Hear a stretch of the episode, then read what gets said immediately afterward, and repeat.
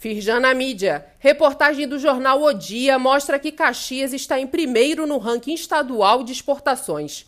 Dados do Boletim Rio Exporta, edição Regionais 2020 da Firjan, mostram que as empresas da região exportaram um total de 9,2 bilhões de dólares, sendo a China o principal destino, com 54% desse valor.